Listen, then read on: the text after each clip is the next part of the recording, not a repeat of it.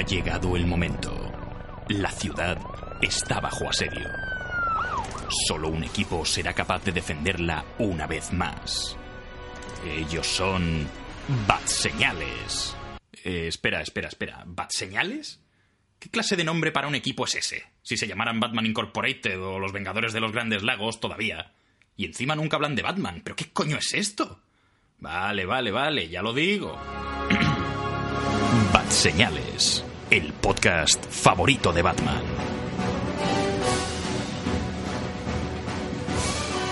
Hola y muy buenas a todos, queridos Maníacos, y bienvenidos a Batseñales. Esto es el podcast favorito de Batman y estáis escuchando la voz de Imanol de Frutos. Y tengo por aquí a Raúl Bauzá, que me acompaña ahora mismo. ¿Qué pasa, cabrones? Bueno, hoy estamos solamente dos, pero dentro de un rato se incorporará más gente. Vamos a hacer un pequeño relevo, porque como ya hemos anunciado en Facebook, vamos a dedicar este podcast solamente a nuestro alienígena baboso favorito, el xenomorfo por excelencia. Así que vamos a hablar de las... no tiene bastante flavor este podcast. Eh, vamos a hablar de Alien. Eh, Sul está conmigo para hablar de las cuatro primeras entregas de la saga de Alien y más adelante eh, hablaremos de Prometheus, obviamente, y Alien Covenant. Nos vamos a saltar Alien vs Predator, que ya sé que os hace mucha ilusión porque son las mejores de la saga, ¿no? Eh, Qué malo así que os vamos a ahorrar el... Vamos a entrar lo que es únicamente dentro de la continuidad oficial.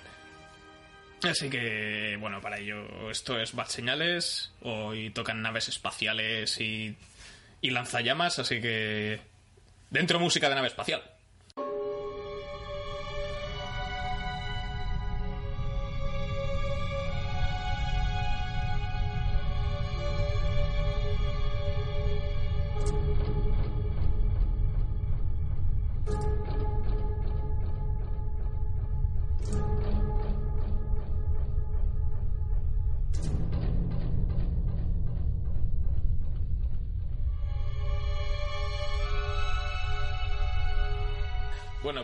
Empezamos con Alien el octavo pasajero, película del año, si no recuerdo mal, 1978, me parece. Eh, sí.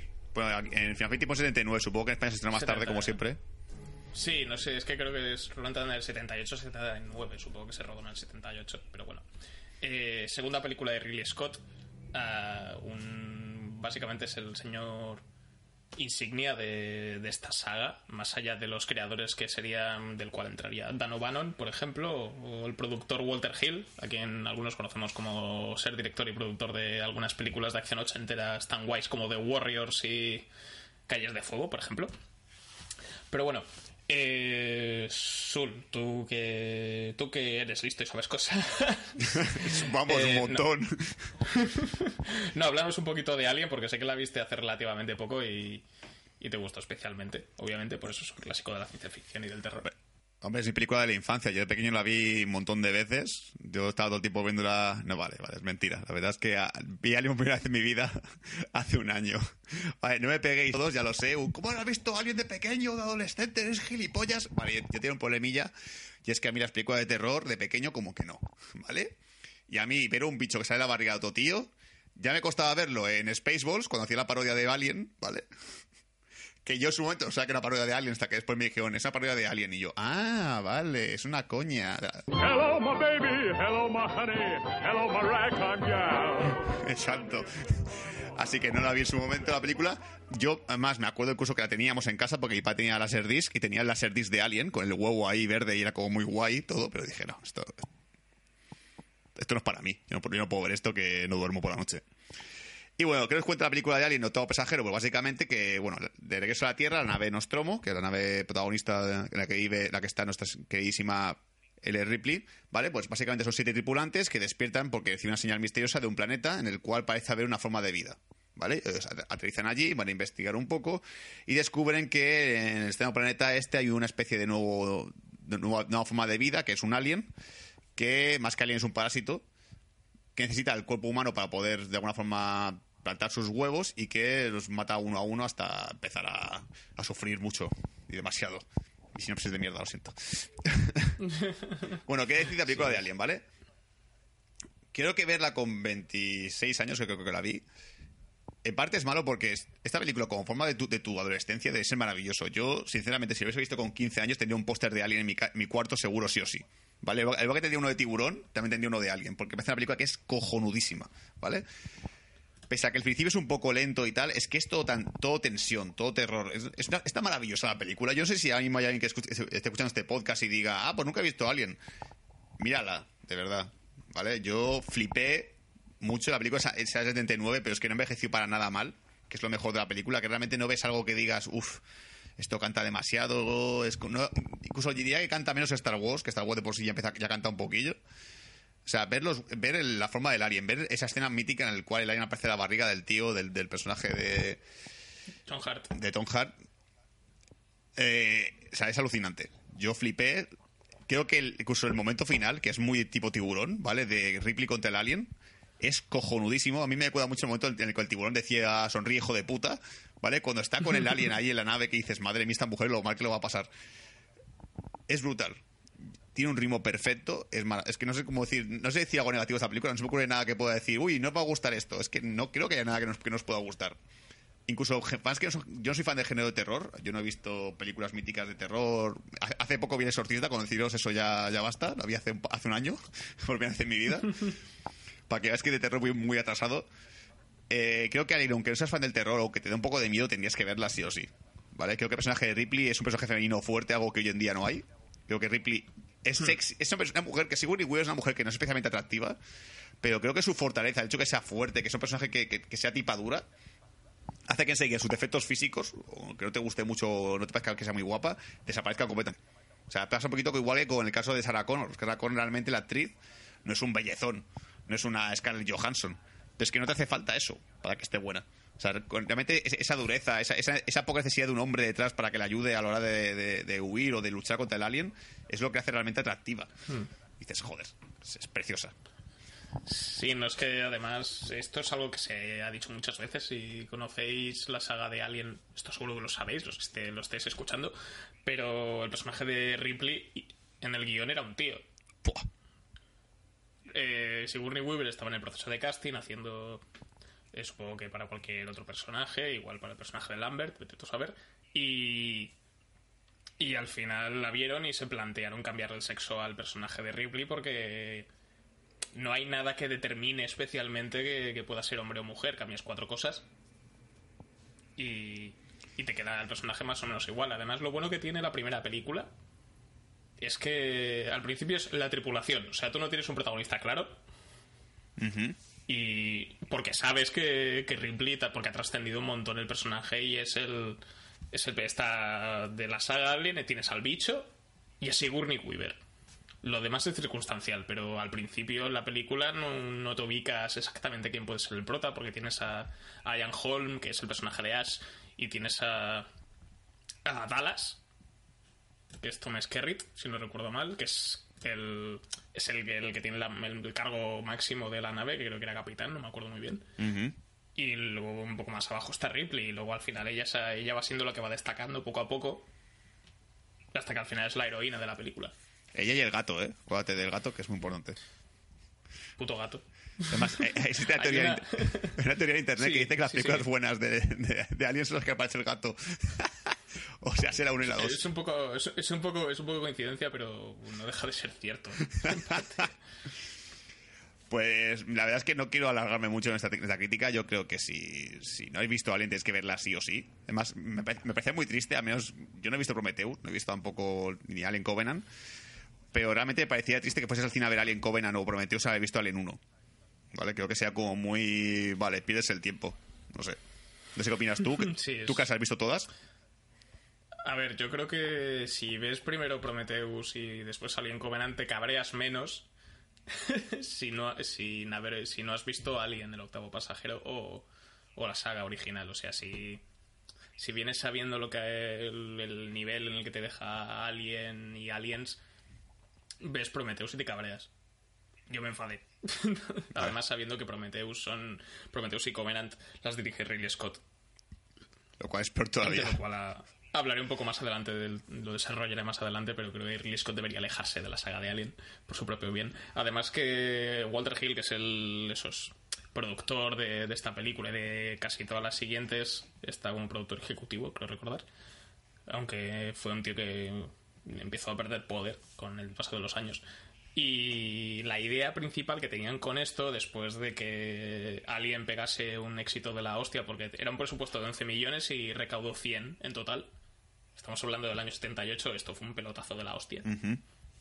La secuela era inevitable.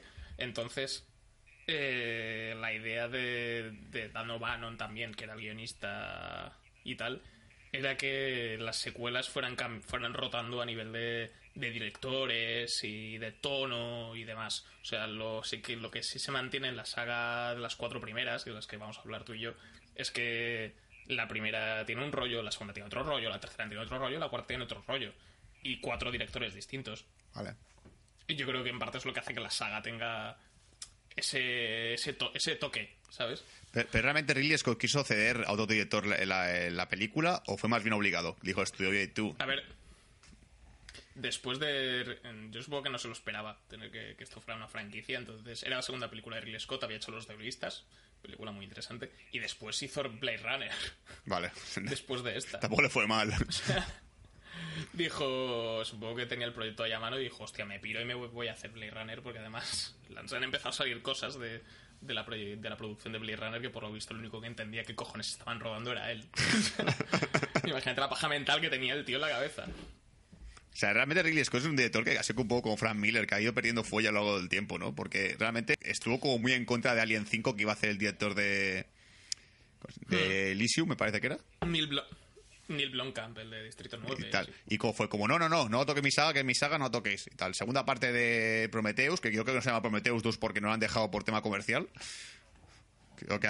Sí, era. Yo creo que es más que nada porque han intentado evitar que. limpiarle lo que pasó con Prometheus.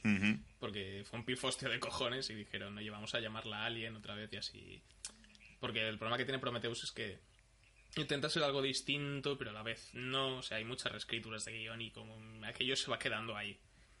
Supongo que Ridley Scott quería hacer otra cosa, pero el estudio dijo que, que no, que no. Hay que mantener la licencia de Alien porque si no la gente no viene. Vale. Yo, yo lo último que tengo que preguntarte ya, porque a lo mejor estoy avanzando un poco el podcast, ¿vale? Pero, claro, como prometes una precuela y tal, yo me acuerdo que la película de Alien 1 parecía una cosa que realmente no se llega a explicar en la película y dije, no sé si esto sea porque luego lo explican en Prometheus, que el famoso Space Jockey este es como que al principio de la película Eso- encuentran como un ataúd o algo así. Sí, sí, es. Bueno, encuentran cadáveres de. De los ingen los Space Jockeys, exacto. con la, y el, esta extraña estructura que es como una especie de nave espacial que no se sabe exactamente qué es. Lo explican un poco en Prometheus, pero hay cosas contradictorias y después en Alien Covenant lo desarrollan un poco más. Vale, pues ya está. Que en parte es por la que existieron las precuelas para empezar a explicar el origen del Jockey, el, el origen de los xenomorfos y todo este rollo que yo creo que es un error. Pasa que esto es culpa de la gente que dice, ¡Wow! Queremos explicaciones para todo. Es como, no hace falta, tío. O sea, yo cuando voy a ver una saga de Alien no quiero saber de dónde han salido esos hijoputas. Sí, realmente creo que es algo innecesario. Lo típico de decir, vamos a explicarlo todo porque es como cuando hagan Jumanji 2 y expliquen el origen de Jumanji. Es como, me da igual dónde sale el juego. Me da lo mismo. Sí, además, seguramente si es algo que no tenías muy. que no tienes súper claro desde el principio, porque además mm, no tienes a los guionistas originales. Que tú cuando escribes algo así, pues te vas planteando, tienes una ideas en- unas ideas en tu cabeza, una imagen y igual tienes pensado si que serán de este rollo o tal o no sé qué para tener una estructura y saber por dónde seguir, pero a lo mejor no la tienes.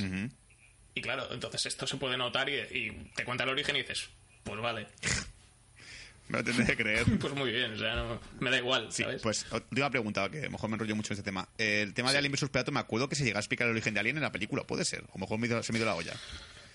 Es un... Es que no me acuerdo porque no la tengo muy fresca. Es que yo recuerdo que los Predators quedaban los Pero- aliens como, pa- como forma de caza y tal. Y... No, lo que pasa es que sí que tenían exper- experiencia cazando aliens, eso sí. Vale, vale, pues ya está. Pues a lo mejor me- se me ido la olla. Eso seguro. Tenían, tenían su método y tal. La tengo que revisar por... La quería revisar, pero al final solo he visto, solo he visto la, la segunda parte, que no la veas. es, es- es infernal, o sea, es una pedazo de mierda. ¿Algún terrible. conocido en esa? Eh, por suerte, Vale, todos se, iban a- se ponen a la mierda, ¿no? Vale, pues es que yo vi la... da alguna referencia a la saga y tal, pero no vale la pena, no te pierdes nada. Además, la fotografía es súper oscura. Pero muy oscura, no se ve, na- no se ve nada, no se distingue las secuencias de acción. Hay muchas secuencias nocturnas y está mal.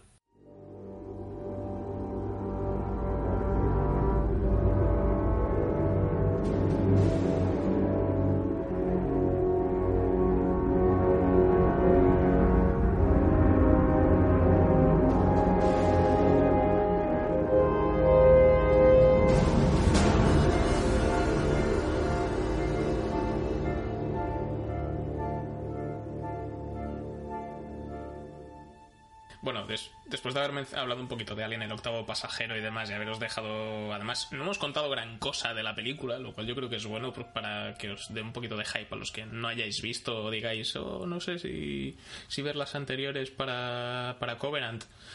Si os pica el gusanillo, Alien es una película imprescindible que además ha trascendido de la hostia, es un, puto- es un clásico del género.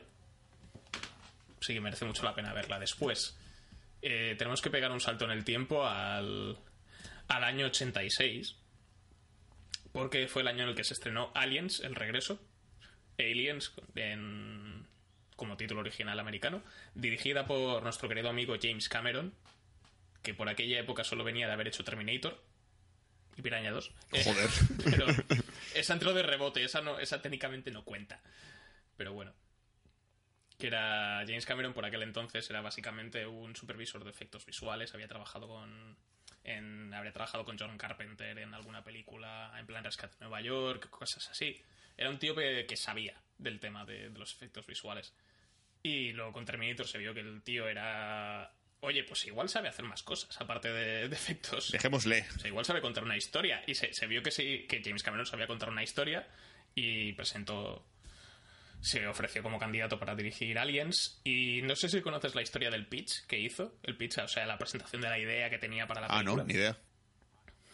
Esto es muy guay. es, es, es bastante popular en internet. Porque él, eso, había hecho Terminator, pero todavía no lo habían visto los productores y demás. Y fue a las, a- se reunió con la Fox para hacer un pitch sobre la película. Y lo que hizo, él tenía una pizarra detrás y escribió alguien. Luego escribió una S ¿Aliens? y le hizo dos rayas verticales. con la forma del símbolo del dólar. Y se empezó a reír delante de ellos. Y los productores flipando. y luego a partir de allí lo usó como para romper el hielo para contar de qué iría la película que él tenía pensada. Vale. A ver. Yo como productor lo veo. Si Alien 1 fue un, fue un éxito, ¿quién, quién diría? Una segunda parte no sería lo mismo igual de éxito. Encima con la S de Aliens, Exacto. ahora hay más de uno. Sea, yo, me- yo me los imagino, es que no he pensado. Y digo, "Hostia, ¿por qué no se os ha ocurrido antes? Sí. ¿Podemos dejar el símbolo del dólar en el ti-?" No, hombre, no, tampoco te pases. No, pero es que estoy viendo, estoy viendo el poste de Aliens 2 y es una pasada. O sea, ver a, ver a Ripley con el arma y una niña, una niña sujeta al hombro es como, joder, quiero ver esa mierda. Pues sí, bueno, ya después de haber roto el hielo y demás, si, si quieres contar un poquito de qué Vale. va. Es así, esta la vi hace poco, así que tengo más... Esta la tienes, esta la tienes La tengo fresca. muy fresca y además tengo mejor algo que decir que hay gente que me, que me puede matar un poco, ¿vale? Porque realmente creo que Alien 1 es muy superior a Alien 2, ¿vale? No tampoco demasiado, pero hay un salto, ¿vale? Eh, nos cuenta básicamente que, como spoiler de la primera película, que al final solo sobrevive Ripley, ¿vale? Y la nave la cual está escapando, pues se queda en hipersueño. Entonces otra nave la, lo- la localiza, la despierta y le dice que ha pasado 70 años desde Alien 1. ¿Vale? Que su hija incluso ha muerto y que est- está ya sola en el espacio, ¿vale? Y resulta que el planeta ese que ha investigado en la, peli- la primera película ha sido ahora colonizado. Claro, ella de repente se asusta porque realmente les, se avisa de que allí hay una colonia de aliens, que hay un montón de huevos y que eso puede provocar, pues eso, una, una epidemia de alien por todas partes. Ellos dicen, bueno, pues eh, no va a pasar nada, pero luego finalmente ocurre un incidente y la obligan a ella, o la, la quieren obligar a ella a que vaya al planeta para, para poder investigar con un grupo de marines, Para ver si realmente se puede acabar con la amenaza del alien o no. Al principio se niega, ¿vale? Pero luego claramente acaba cayendo por el tema de que quiere acabar con, los aliens, no quiere que haya más, no quiere que, que nadie sufrir lo que sufrió ella. Y decide viajar con estos marines. Y básicamente pues empieza la, la masacre de aliens, los que se empiezan a atacarles y tal. La colonia queda completamente destrozada. Hay un montón de aliens, ya no solamente uno. Sobre todo porque, los- porque se- se- ella descubre que alguien está investigando con ellos. Han estado intentando averiguar a ver si puedan servir como, como- comercialización o como, incluso como arma. Y la película a ser otra película de terror, solo que esta está más enfocada a la acción. ¿Vale? Luego Vamos a tener el típico grupo de personajes que van muriendo uno a uno, Pero aquí ya hay lanzalla, más tiroteos, un montón de sangre, ácido por todas partes. Y sobre todo algo muy guay, que creo que es lo mejor de, de- de esta película, para mí es lo que, el mejor invento que hay, que es este arma que tienen con, con el pitidito, que te avisa cuando el alien está cerca, o cuando una forma de vida está cerca, y creo que realmente para crear tensión... En la, el, en la uno, en la uno estaba Ah, ya, ¿eh? Mierda. Uy, me he colado. vale, pues nada, pues no es el mejor invento que tiene la segunda parte. Eh, crítica, vale. James Cameron, ¿vale? Es un gran director. es eh, realmente la película no es mala. Jam- Jamás diría que Alien 2 es mala. El problema es que, según me contó Imanol, yo vi la versión extendida, ¿vale? La versión extendida es un poco coñazo, sobre todo el principio, que es muy lento. Y otro problema que tengo con la película es que realmente no hay ningún personaje, aparte de Ripley y Bishop, Bishop, Bishop, Bishop. que me llega a molar la película, ¿vale? Los aliens están como muy. Los aliens, no, perdón, los, los, los marines son como muy forzados, son todos unos gilipollas, ¿vale? Empezando el tiempo con bromitas y tal, al principio te hacen gracias, como al final, Bill Paxton, que es como el, gran, el, el que más destaca de ellos, es horriblemente malo, o sea, lo odio, me cae fatal este hombre. Y luego el problema que también tengo es que la acción no llega a ser un gran espectáculo, también hay que tener en cuenta que la película es, es envejecido y tal. No llega a ser nada sorprendente a nivel visual, salvo el momento final, que creo que el final es una pasada. Al final yo estaba viendo la película y estaba casi con el, con el culo en el borde del asiento. Como, ¡oh Dios, qué guay! Sobre todo porque ahí ves al, al alien madre, que es, el gran momento de la película, contra Ripley. Se ve de puta madre la escena. Ripley coge, coge el- el traje este robótico, eh, que, es, que es maravilloso. No va muy rápido, pero joder, mola igualmente la escena de acción. Y la película realmente a mí es cuando me llega, me llega intensamente es ahí, ¿vale? ¿Qué problema hay? Que eso, que aparte, por ejemplo, los marines se alarga un montón, se queda mucha tensión, no llegas en ningún momento a, a sentir que, tienes, que sientes empatía por ellos. A mí cuando morían era como, bueno, eh, en parte se va que mueren ya. Es como esa película del terror de adolescentes que dices, vale, me caen todos mal, excepto la protagonista, que mueran todos. Pues era un poco ese rollo. Y eso, realmente, si la hubiese tenido más pasta hoy en día, si yo ánimo dijese James Cameron, voy a hacer un remake de Alien 2 exactamente igual, igual, pero recordando un poquito y a nivel visual eh, más espectacular, yo compro seguro. ¿Qué os diría? Pues mira, por ejemplo, a mí Alien 1 sí que la tenía en Blu-ray, pero Alien 2, pues no importa revisarla, no versión extendida, evidentemente, la versión corta o la de cines, pero tampoco diría, ah, Dios mío, la quiero, dámela, cómpramela. No, no llega a ese punto. Sí, es que lo que hay que decir es que yo, te- yo en su momento vi. La primera vez que vi Aliens el regreso fue la- el Director's Cut, la versión extendida que tiene que llega a las dos horas y media. Y la verdad es que sí que es un poco excesivo, porque para el podcast me revisé la versión estrenada en cines, que dura dos horas y cuarto, que sigue teniendo ese problema en que el primer acto igual sí que es un poco largo y tal, pero, pero no tarda mucho en, en arrancar. Y es, funciona muy bien porque creo que te coloca, sobre todo si tienes reciente la primera parte, que te, te- yo creo que te sitúa muy bien en contexto con, lo- el, con el periodo de hibernación y los personajes nuevos y todo este rollo, porque tienes por ahí a, aparte de, de a Ripley repitiendo, tienes a, a mí un personaje que me gusta mucho es el Cabo Hicks, que es el que interpreta a Michael Bien, que es Kyle Reese en Terminator. Que el tío, lo que es molar, este señor lo tiene en esta película. Es de los marines que, que no te da ganas de meter una pata en la boca porque, el- porque, porque Paxton sí que tiene una. Tiene un, es el típico de no, vamos a morir aquí, oh Dios mío, qué miedo tengo, te quieres callar. ¿Quieres pensar un poco en la cabeza, joder? Y aquí también hay el personaje de Bishop de, que interpreta Lance Henriksen, me parece un personaje muy guay también. Para lo poco que sale, es un personaje bastante chulo. Que realmente creo que la gracia de ese personaje es que, como la primera película también un, un- ti- tiene un nombre tipo. Un, Claro. cosa más, un, un sintético. Fue el traidor o el que jodió todo. Todo tipo piensas, uy, Bishop, esa, mirada que tiene el cabrón, esos diálogos de no, yo me quedaré aquí en la nave, vosotros iros fuera, y tú te piensas, uy, qué hijo de puta, aquí le va a colar. Y luego es como, ah, pues es, el- es buena persona. Pues es majo. Sí. Joder, se la niña y todo. Sí. No, además eso, el personaje de Newt, que es la niña de la película, que tú piensas, hostia, niños en una peli de, de, alien- de aliens, eh, qué pereza. Pero el personaje está bastante bien. Además, de- te ayuda a meter el, el rollo maternal que tiene Ripley en esta película y demás, que le da que le da un poco más de profundidad al personaje. Y yo creo que funciona bastante bien.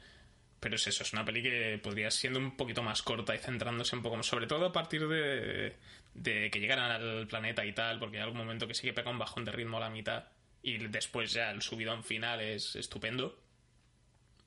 quitando un poquito más, esto como dando este par de pegas, yo creo que, que muchísimo mejor.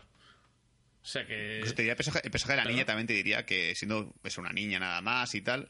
Yo empaticé mucho con ella porque, como claro, te acuerdas la primera película lo que pasó. Yo no me quiero imaginar lo que, debió, lo que debió, debió ver esa niña ahí dentro de ese, de ese planeta, ¿vale? Cuando empezó a atacar a los aliens y tal, empezaron a atacar a todo el mundo. Debió ver lo las cosas más desagradables que puede- se pueden ver. Gente mutilada, aliens por todas partes. Yo, cuando esa niña sale del, del tubo ese de, que estaba como en el aire acondicionado, escondida, solo pensaba, joder, me llega a pasar a mí, tío, y es que ni, ni respiro, ni como. O sea, aparezco acojonadísimo y vamos, ni me atrevo. O sea, me parece normal que no se fíe de nadie porque realmente cuando, cuando ves que ellos intentan acercarse a ella y tal, dices. Lo normal sería como, ah, otro humano, voy a acercarme a él. Pero claro, ahora he visto un montón de gente que pensaba que era humano y luego al final se convertía en alguien porque le parecía alguien de la barriga. Dices, hostia, no me fío de nadie. Prefiero no acercarme a nadie. Y es que el personaje de ella a mí me dio mucha penica. Yo todo el tiempo pensaba, joder, pobrecilla, tío, lo que, lo que habrá vivido esta mujer, esta niña. Sí, sí, sí. Nada más. Sí, es que es, es principalmente esto y además el problema también es eso, que los marines todos son un poco tontos a veces. La más lista es Ripley y es lo típico que no le hacen caso en toda la película. Y te Sí, exacto, es lo típico de escucharle a ella que sabe de qué va el alien. Oh, tengo un arma super guay, ¿qué va a pasar? Eh, que su sangre es ácido, bah, bah. Una granada y listo, sí, una granada y listo, mis cojones. Sí, es como, y cuando le dice lo típico de no podéis abrir fuego y tal, y tienes a, a Vázquez y, a, y al personaje de Hudson también, que se guardan los cargadores y es como la madre que os. Pero bueno, sí. Básicamente eso. eso. Aliens es una que destaca porque cambia un poco el género de, de la anterior película y se distancia y tienes aquel tienes varios añadidos como la reina alien que la hemos dicho antes, el combate final, tienes a los marines coloniales, lo cual es una idea bastante molona, sobre todo visualmente. Y el término de alien se lleva lo que es hasta las últimas consecuencias, pues salen muchísimos. Sí, realmente creo que creo que James Cameron aquí hizo una buena secuela porque no solamente te aporta lo de más aliens, sino lo de Alien Madre que es como, eh, espérate, que tengo otra sorpresa final que no te esperes en ningún momento de la película porque realmente no llega hasta el final a descubrir que hay una madre alien. Y dices, me cago en la puta, pedazo bicharraco cabrón. Así que así es como nacen los Exacto. mitos.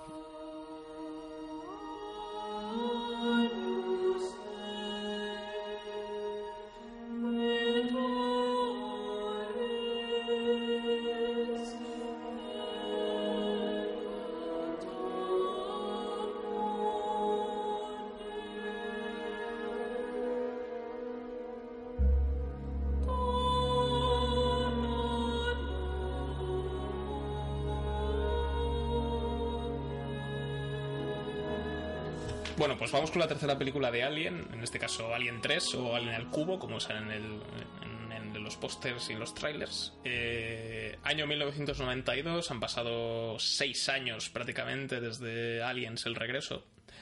Y esta es una película que tardó bastante en, en producirse. Por varios, hubo muchísimos cambios de guion, vueltas de, a vueltas con directores y demás. Y finalmente el que acabó dirigiendo Alien 3 fue David Fincher, nuestro querido amigo David Fincher, su primera película. Ah, eso no sabía. Lo cual en parte también yo creo que justifica que hay algunas cosas no hayan funcionado, no funcionan del todo en Alien 3. Y también eso provocó que David Fincher tenga un trauma a las sagas cinematográficas. Nunca más. Porque sí, no, no ha desde esta no ha vuelto a meterse en ninguna producción hasta ahora que se dice que a lo mejor dirige Guerra Mundial Z2 Veremos. lo cual me parece un, lo cual me parece un puntazo pero tengo, me preocupa él y su salud. Pero bueno eh, esta tercera parte también pega un salto temporal de varios años creo que son 200 años. Y en el que después de bueno eh, después de lo que ocurrió en Aliens el regreso que Ripley consiguió escapar en la cápsula con, en una cápsula de salvamento con con el personaje de Newt y con y con el cabo Hicks si no recuerdo mal. No Hicks no. Bishop. Eh, con Bishop perdón Bishop perdón. Acaban en una especie de planeta de planeta presión por así decirlo. Pero Ripley es la única superviviente. O sea ya se ventilan dos personajes de un, de un plumazo lo cual es una putada porque el personaje de Newt y el de Bishop eran bastante interesantes pero bueno entonces está es recogido por los presos de, de este planeta. Concretamente tenemos a Dillon y a Clemens. Clemens está interpretado por Charles Dance. curiosamente, a quien conocemos por Juego de, por Juego de Tronos y Alige, Bien. entre otras cosas. Pero bueno, aquí está bastante jovencillo y tal. Y entonces eh, Ripley tiene que tiene que hacerse valer un poco en este planeta porque está lo peor de lo peor de, de la Tierra. Tenemos asesinos, violadores y demás. Y entonces, pero Ripley, como se ha cargado a muchos aliens, a una regla alien, pues no les tiene miedo. Y esto sucede como un poco cogido por los pelos. Tenemos a otro alien que se cuela en este planeta porque iba dentro de la, na- de la nave de salvamento. Y, y este se mete dentro de, de una... mm, Depende de la versión que veamos. En la versión de cines es dentro de un perro. Entonces tenemos una especie de variante nueva del xenomorfo al que estamos acostumbrados a ver que vienen de humanos. Y ahí es donde descubrimos también que, que el xenomorfo a nivel de fisonomía y demás va variando según el animal que tiene de huésped. Oh, eso no sabía, qué chulo. Por eso. A mí es lo más interesante de la película y es que el alien de aquí va a cuatro patas, es más marroncito, tiene. visualmente es distinto. Vale. Y bastante más rápido que los otros al ser cuadrúpedo. Tiene su. tiene su gracia. Entonces, lo, lo que vale la pena comentar de esta película es que, aparte de, de esta sinopsis, donde básicamente tenemos es una especie de thriller barra carcelario en un sitio bastante particular, visualmente yo creo que tiene, es- tiene bastante chicha. Y a nivel de, de planificación, yo creo que a mí es la que más me mola de la saga. Pero luego el, el problema que tiene es que la, la película duró dos horas, pero se hace bastante pesada. Porque hay algunas cosas. O sea, originalmente, por lo que tengo entendido, David Fincher tenía un corte de. un primer corte de tres horas. Y por lo que dicen. Y por lo que dicen super gore, muy gore. Pero claro, tres horas de una peli de Alien. La Fox le dijo que nada de la China. Y entonces tuvieron que cortar una hora de película prácticamente. Y entonces hay algunas cosas que son un poco inconexas. Pero años después, creo que fue en el año 2003-2004, eh, para, para el DVD, se estrenó la Special Edition que dura unas 2 horas 20 más o menos. Esta es un poquito más densa y tal, pero tiene un poco más de sentido y se añaden algunas escenas bastante curiosas. Y es la versión que yo volví a ver hace poco. Pero el principal problema que tiene la película es que eh, el arranque es interesante, pero a la mitad pierde, pierde bastante fuelle. Porque por desgracia, salvo Ripley y el personaje de Dillon, que a mí me gusta mucho, me parece un personaje muy guay, eh, no tiene más mucho mucha más chicha. realmente me dices que una película en la cual es una película carcelaria con aliens puede llegar a ser lenta en algún momento. Es como, ¿cómo es posible? Digo porque yo no la he visto, ¿eh? Digo pues, el público que... Es, es que le cuesta. Es una pelea a la que le cuesta avanzar. Arranca muy bien porque tenemos al principio una. Ella pide expresamente hacerle la autopsia al personaje de Newt. Porque, claro, ya está con la paranoia de que igual se nos ha colado un alien en la nave y. Y como lo lleve la niña, me cago, por la, me cago en la vida. y es una secuencia muy dura. O sea, la peli tiene secuencias muy potentes. Pero es eso, el alien sale, el alien sale poco, lo que es la estructura de asesinato es un poco irregular, tenemos subtramas con algunos personajes, con el personaje de Charles Dance, que no sale durante toda la película, pero sale durante bastante rato, y es la relación entre ellos dos un poco romántica si lo puedes mencionar así.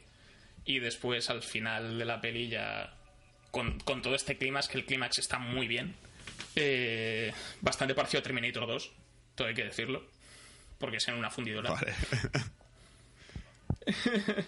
Y entonces.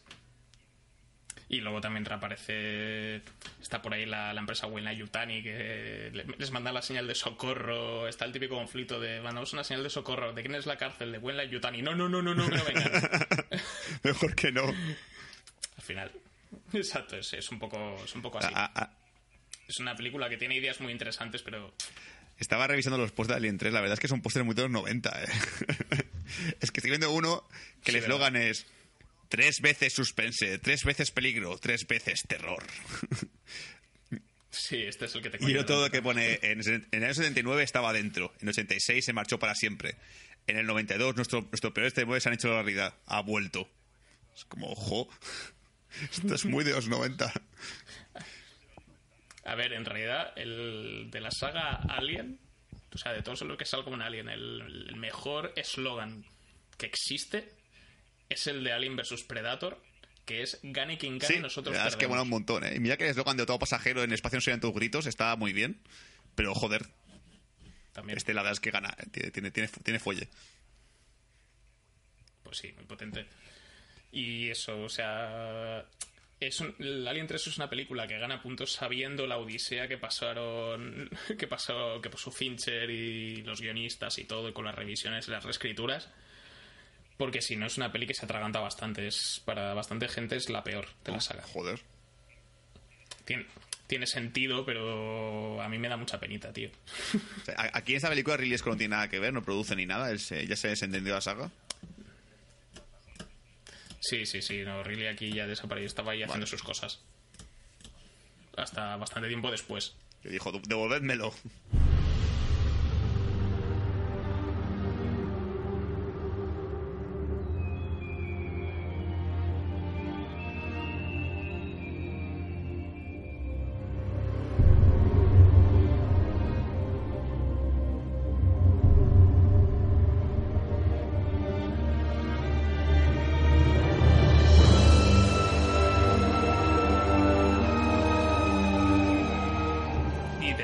Eh, cinco años más tarde, es que también es una saga que se ha ido dilatando bastante en el tiempo, eh, se produjo Alien Resurrection, Alien Resurrección, dirigida por Jean-Pierre Junet, que aquí nosotros lo conocemos por ser el director de Amélie. Espera, espera, espérate. Pausa. Un momento. A ver, que estoy flipando ahora mismo. Porque yo sabes que de Alien no, no sé nada. El director de Amelie dirigió Alien 4. Está, es que el- hay que contexto. Vale. Amélie es posterior a la Insurrección, es del año 2001. Amélie. Alien Resurrección es del 97. Y antes, Jean-Pierre Junet dirigió La ciudad de los niños perdidos y Delicatessen. Vale. Que son pelis así bastante rarillas y tal, pero. Pero no son. no tienen nada que ver con Amélie. a nivel de. a nivel formal y a nivel tal, sí, pero son historias totalmente distintas. Vale, es que joder, que, es que joder, a mí me queda un poco de piedra, ¿eh? Entonces, lo que, lo que tenemos aquí es. eh, curiosamente, este guion está escrito por Josh Whedon, ¿No? a quien ahora conocemos por ser director de Los Vengadores, creador de Buffy Vampiros y tal. Es un guion del cual Josh Whedon se avergüenza bastante. Porque sí que es cierto que Alien Resur- Resurrección no destaca por su guion. Pero eh, yo creo que la dirección loca de Jean-Pierre Junet y, y algunas ideas locas de, la historia hacen que la película sea bastante entretenida. Si aceptas la idea de es una peli de acción de acción un poco absurda, yo creo que es bastante disfrutable y tiene secuencias bastante potentes y que han envejecido muy bien, porque yo hay una escena muy muy muy recordada que es los protagonistas Ripley y otros y los demás personajes están huyendo de los aliens y se tienen que meter debajo del agua para cruzar y los persiguen dos aliens y tú cuando piensas hostia aliens nadando CGI qué, peli- qué puto peligro pero está bastante bien es una película que tiene 20 Este GI años. no es, no es disfraz entonces, este también es GI, ¿no? No, no, no. Para esta escena, para esa escena sí. Porque, por ejemplo, en Alien 3 hay algunas escenas que no son CGI, pero sí que implican cromas y demás, que han envejecido mm, bastante mal. Sí. Por desgracia. En Alien Resurrección esto no están, hay cosas que están mejor pilladas y tal, y son bastante más interesantes. Es que, es que tengo una teoría que a lo mejor me estoy equivocando, pero puede ser que las películas de Aliens, la 3 y la 4 sobre todo, hayan mejorado después de comparar con Prometheus. Es como ha sido... Vale, puede hacer peor. vale. Es que yo siempre ya de pequeño, yo, yo de pequeño no desconocido de la saga, sí que sabía que había cuatro películas de Aliens y sí que, sé, sí que todo el mundo me decía, uy, la 1 y la 2 es la buena, la 3 y la 4 son malísimas. Y hoy veo que estas como en plan, bueno, no son tan malas. A lo mejor es por comparación, ¿no? Son, sí, pues, posiblemente, porque son, son, a ver, comparadas con la 1 y la 2 son peores, son bastante peores.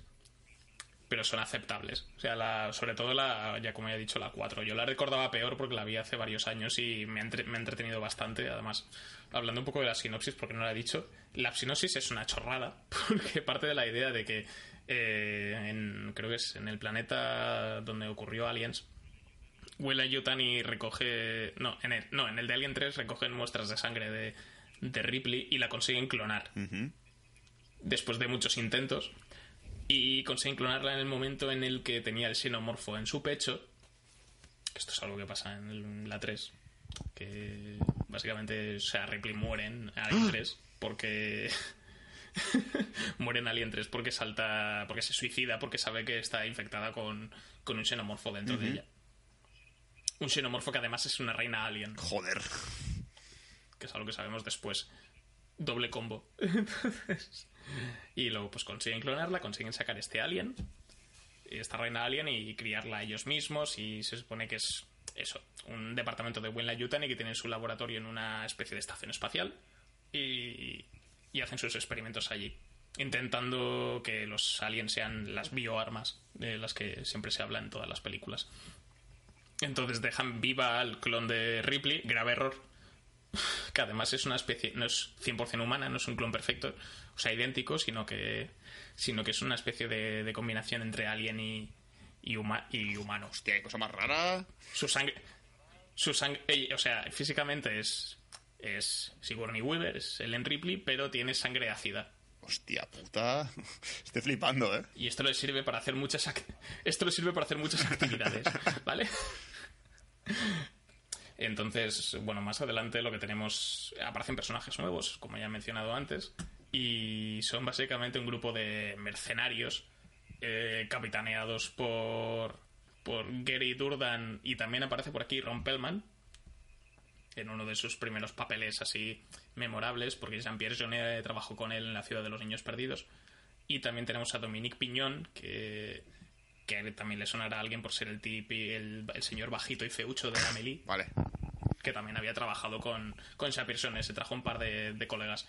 Y también tenemos por aquí a Michael Wilcott, perdón, es el que, el que lleva la misión, y Gary Durdan es el negro de CSI, Las Ah. Vegas. Vale. Creo que sé quién es. Y, tam- y también como personaje, como actriz estrella, tenemos a Winona Ryder. Haciendo de él, es como la el reclamo comercial y también la super amiga, la que se acaba haciendo super amiga de, de La, la Ripley. pirada de Stranger Things. Para mí ahora. Ahora es la señora loca de Stranger Things. O sea, yo, yo- no hay que imaginar cómo es en aquella época cuando de repente dice, van a hacer Alien 4. Y todo el mundo, ¡wow! Con Sigourney Weaver. Espera, ¿qué? Un momento. Pero sí, al final de la 3. Sí. Y no sé cómo en plan de, vale, chicos, eh, la gente no quiere ver Alien si no es con Sigourney Weaver. ¿Qué hacemos? Pues un clon y ya está. Joder, tengo que explicarlo todo. Por eso, tiene la, lo que es el, el- lo que es el desarrollo del argumento de la película es una chorrada, es una chorrada tras otra. Y en parte si aceptas el absurdo de, la premisa y de, y de y demás. Yo creo que es una peli que se disfruta para desconectar y tal. Tiene secuencias de acción bastante potentes y, a nivel dramático también. Eso sí, tiene el peor alien de todos. Esto sí, de toda la puta saga, tiene el peor de todos. Porque se acaba haciendo una especie de híbrido extraño y parece que tiene síndrome de Down. Jo, ahora quiero una foto del puto Alien. Ahora te la paso. y es, es, es bastante extraño, pero eso. Aún así, si os mola el. Si, si os apetece. eh, a nivel de dirección es eso, destaca bastante porque tiene un rollo totalmente distinto a las anteriores también, como viene siendo habitual en esta, en esta saga principal, por así decirlo. Y yo creo que es- también es algo bastante rescatable, o sea, es. Es una peli un poco mediocre, no llega a ser no llega a ser terrible, un despropósito de gente que también que la la gente se reparte entre la 3 y la 4 para ser la peor de la saga, pero yo creo que la 4 está un poquito mejor que la 3. Básicamente porque es un poco más sólida. Vale, creo que he contado el Alien 4, el Alien este que tú dices, que es como de color carne, ¿no? Sí, bueno, blanco. Sí, es un poco monstruo, ¿eh? Da un poco de sida. sí, sí, sí. Cáncer de Da sida. mucho sida. No, nada, pues eso. Al final la película contó con un presupuesto de 75 millonazos, que es bastante pasta para ser año 97, o sea que era superproducción con todas las de la ley y recaudó a nivel en, en total 161 millones de dólares, lo cual es bastante justillo. O sea, por eso desde el 97 hasta 2012 que se estrenó Prometheus no volvimos a saber nada de, de la saga, salvo videojuegos, cómics y demás. Alien Isolation no, lo comentamos porque sale des- salió después de Prometheus, aunque de lo, del subpro- subproducto de Alien es válido y bastante potente. Así que si, si no lo habéis probado y queréis meteros una meteros ahí entre pecho y espalda una ración de lo que es el, el- el terror alien, es, un, es una buena manera. Y Alien Colonial Marines al final una puta mierda, ¿no? Un puto desastre de juego. Bien, o sea que Luego ya tenemos, luego tenemos los crossover con Predator. O sea, tenemos Alien vs Predator, como ya he mencionado las dos películas. Pero también tenemos videojuegos y también tenemos cómics. Porque la franquicia de Alien se ha ido explotando bastante en cuanto a TVOs. Ahora, ahora mismo se están reeditando una serie de colecciones de, de Alien. Empezando por Prometheus y por, y por Aliens. Y que se acaba de publicar en España. Y dicen que son bastante buenos. No los he leído, pero tengo bastante curiosidad. Entonces, lo que es subproductos y demás, ahí donde rascar, hay cosas que están mejor o peor, pero también hay, un, hay crossovers con personajes de DC. Creo que hay Superman vs. Aliens, que dicen que está bastante bien. Por lo que tengo entendido, es un cómic bastante chulo. Y también hay uno de- del juez Dredd contra, los, contra Aliens, me parece. Y es el juez Dredd, así y que... Power que- Rangers contra Alien, ¿no? Ojalá. Green Lantern vs. Aliens creo que también existe. Qué locura.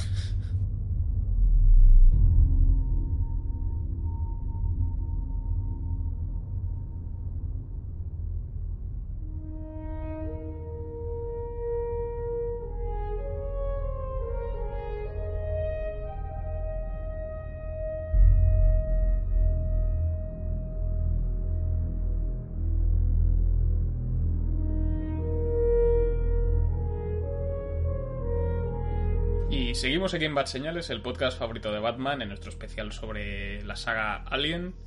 Y para continuar y finiquitar con las dos últimas películas de la saga, tengo a mi vera a Dani Padró.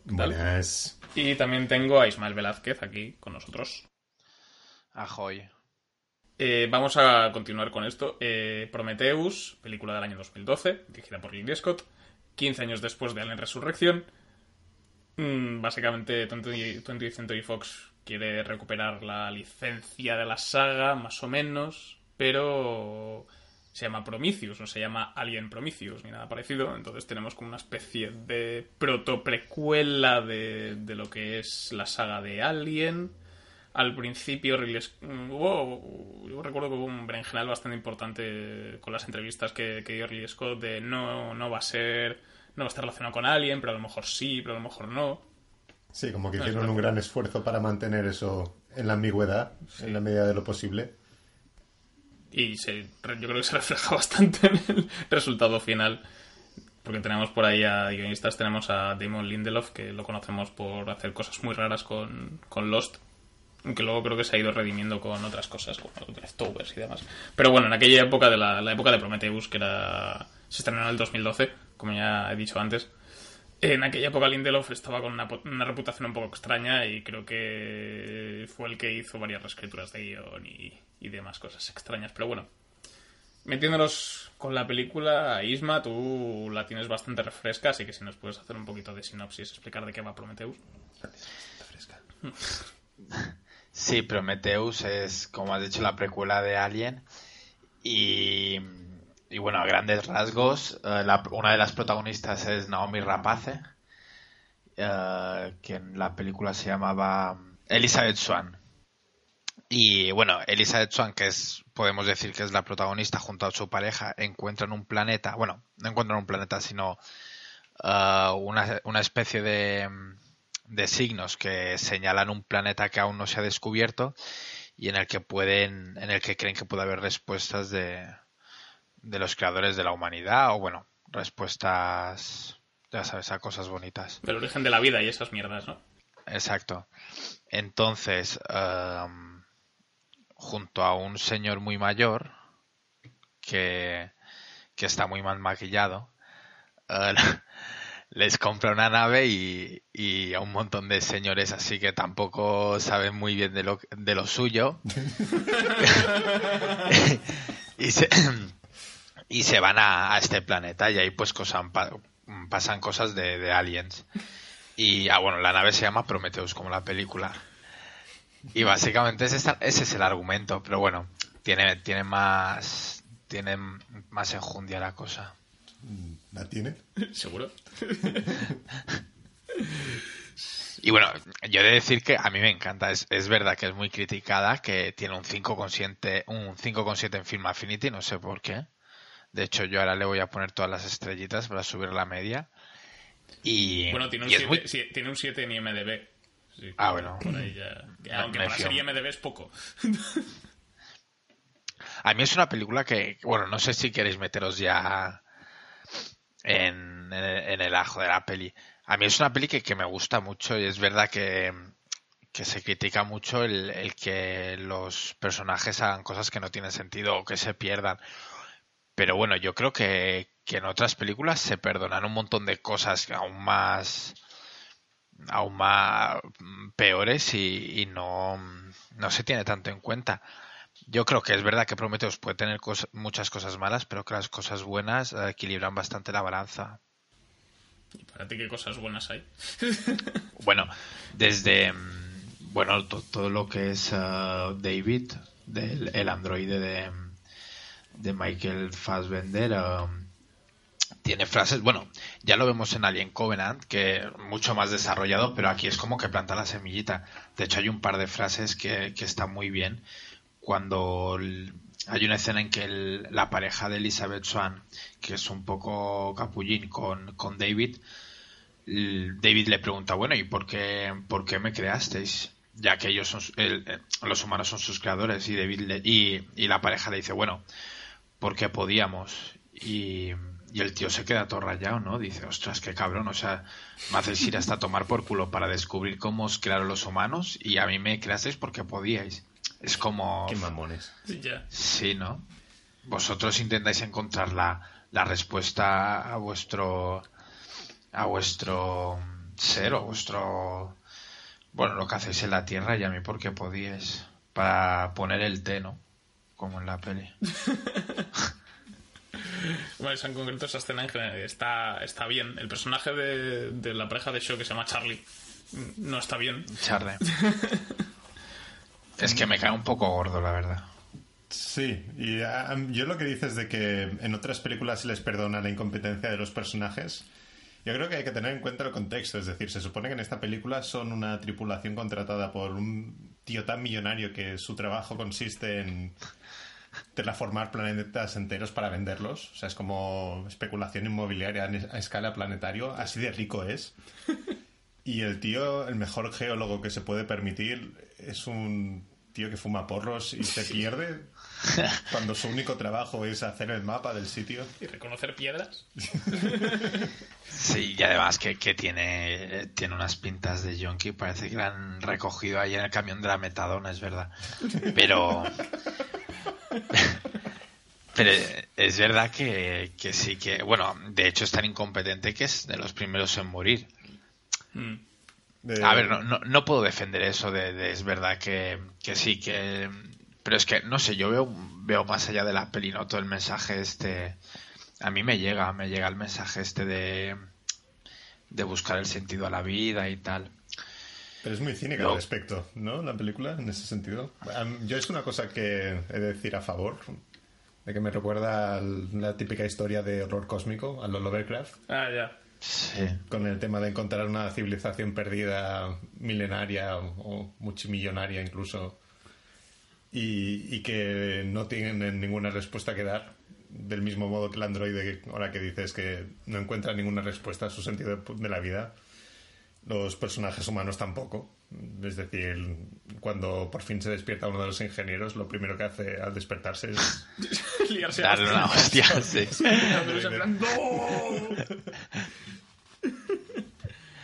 Sí, eh, es verdad que puede, puede ser un poco pretenciosa a lo mejor, pero es que no sé, es que es una película que yo veo y que me divierte, no me aburre. Es verdad que mucha gente dice que es lenta, que, por ejemplo, Alien Covenant sí que su primera hora me parece muchísimo más lenta que, que Prometheus. Que, por ejemplo, Prometheus es lenta, pero es que constantemente están dándote información, ah, desarrollando personajes. Mm, No sé, ¿vosotros qué opináis? Eh, ¿qué, qué hacemos? ¿Hablamos de, de Prometheus por separado, luego de Covenant y luego Mm, comparamos o vamos... Mejor por solo- separado porque Sí, ya que, eh, vale. eh, Covenant se estrenó hace poco, entonces prefiero Vale, hacer, lo que- hacerlo con sí, eso. separar las partes para que la gente no se enfade. Entonces, Vale. o sea, yo lo que yo el problema que, te- que tenía con Prometheus cuando la vi la primera vez, que la vi en el cine ahí todo ilusionado, Ay, Cosica. y luego estamparon, aplastaron mis sueños. Ridley Scott cogió- los cogió y los aplastó con su puño. Mientras reía, señor octogenario. reía con su risa inglesa. Eso es francés, si fuera francés. Eh, pero bueno, sí, no, a ver, lo que yo el problema que tenía con la película es visualmente me parece súper potente y tal. Ahora, vista a cinco años vista, me parece un poco hortera. o sea, que ¿Sí? regular. A mí estéticamente no, ya no me gusta como antes. ¿Qué, qué es lo que te parece un poco hortera? Eh, los trajes de astronauta con las escafandras aquellas de huevo, el color en general. O sea, es, es, más por, por el tipo de, de color y de luz que tiene, me parece un poco hortera. El diseño tiene otros diseños de otras cosas que me, que me parecen más interesantes, pero bueno. O sea, lo que es ya el tema, eso es, el tema personajes a mí se me hace lenta también. Y cuando no es lenta me parece desconcertante. Para mal. Sí. Porque Bueno. sí, además es que yo no soy partidario, y esto lo he explicado alguna vez, de, de sobreexplicar las cosas, entonces hacer precuelas de Alien me parece absurdo. De por sí, porque la gracia de los aliens es que no, es no saber Ya. cosas. Yo, yo estoy de acuerdo. Ya. Sí, es algo. Bueno, di, di. No, no, eh, bueno, que siempre cuando vi la. Se lo comentaba el otro día Manuel, que cuando vi la primera Alien, te dan a entender de que el Alien es como una especie de entidad que la evolución la ha llevado hasta ahí. Es como el vacío del espacio y la crueldad del infinito que ha moldeado a esa forma de vida hasta, el- hasta ser esta especie de máquina de supervivencia perfecta y cruel. Entonces, todo lo que vemos después, de alguna forma, como que me ensucia una idea que encuentro como muy simple y muy elegante. Ya. Pero estoy de acuerdo que a nivel de diseño de, de producción eh, me sigo aguantando.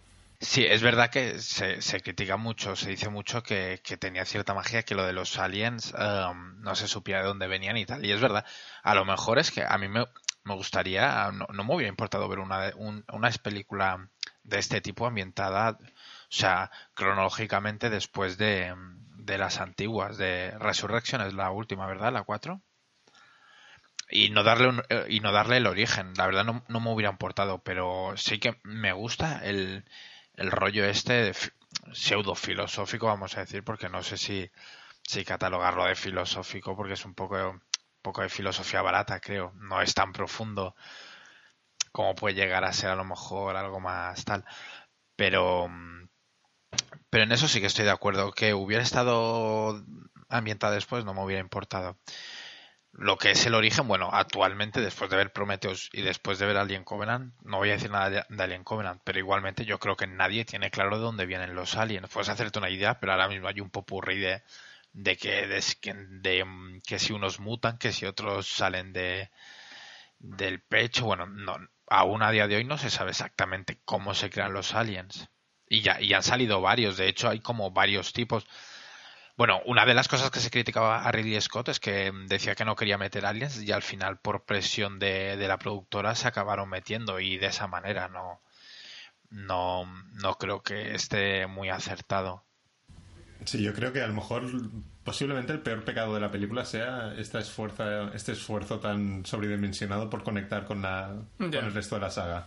A lo mejor si hubiera sido una peli de horror cósmico en el espacio, Sí, de ciencia ficción que va un poco a lo suyo.